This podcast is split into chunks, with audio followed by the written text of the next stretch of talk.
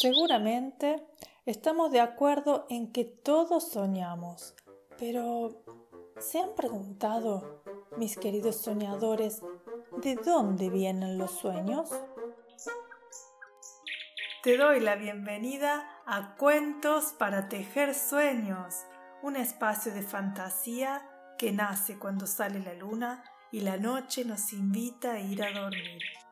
Me llamo Luciana Guadalupe Torre y junto a los soñalitas te acompañaré contándote una historia hasta el momento mágico en que comiences a tejer tu propio sueño. Los soñalitas son unos seres plumíferos de alas y copetes suaves y coloridos que tienen la maravillosa tarea de cultivar, mimar y entregar los sueños del mundo entero.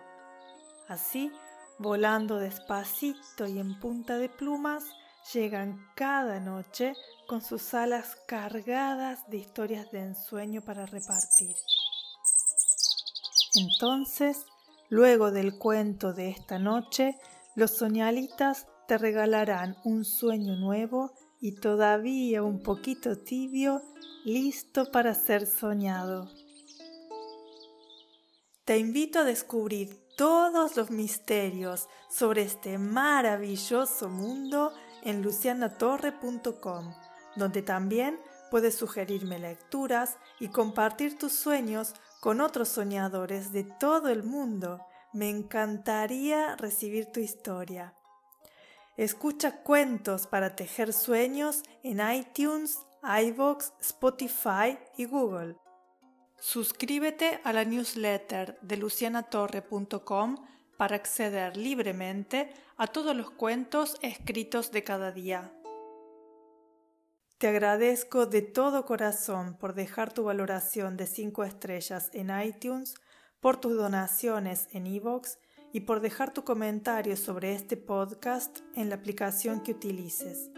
Me ayudas a seguir creyendo en mis sueños. Gracias.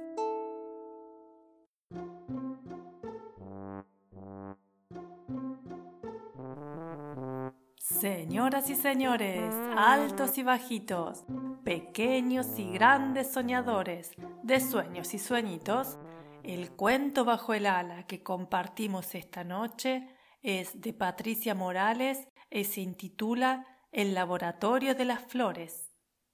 Los niños deseaban descubrir el secreto de la belleza de las flores. Oikidoro les comentó que el azul, rojo y amarillo son los materiales primarios en el laboratorio de las flores. Si bien recorremos con la vista infinitas gamas y colores, y pensamos qué complejas deben ser las decisiones de las flores al elegir sus ropas, podemos visitar una flor y encontrar en su simpleza el secreto de la creación y así de la variada mezcla. Oikidoro dijo que la sabiduría de las flores se encuentra en no repetir una forma o un color. Cada una tiene su propia idea de belleza y así ellas adornan el horizonte y junto a las mariposas comparten un diálogo de artistas. Azul y amarillo forman verde, rojo y amarillo forman naranja, y azul y rojo forman violeta. Así comienza la combinación sin fin que divierte a las flores y a nuestros ojos. Más amarillo que rojo, pues será un naranja suave, más rojo que azul será un violeta más intenso, más azul que amarillo dará un verde más oscuro. Y resulta muy interesante si las flores deciden mezclar los tres colores, amarillo, rojo y azul. Una vez, cuenta Equidoro, de la chimenea maloliente de una fábrica se escapa una furiosa nube negra que, cubriendo el cielo, comenzó a burlarse envidiosa de los colores de las flores. ¡Qué sin sentido! protestaba celosa. Todas esas flores diferentes y tan pequeñas. La nube produjo una negra tormenta sobre las flores y en su maldad se desvaneció. Entonces las flores se tornaron todas negras y pesadas y su belleza se perdió. El laboratorio estaba casi destruido y los colores se habían diluido. Las flores estaban desoladas.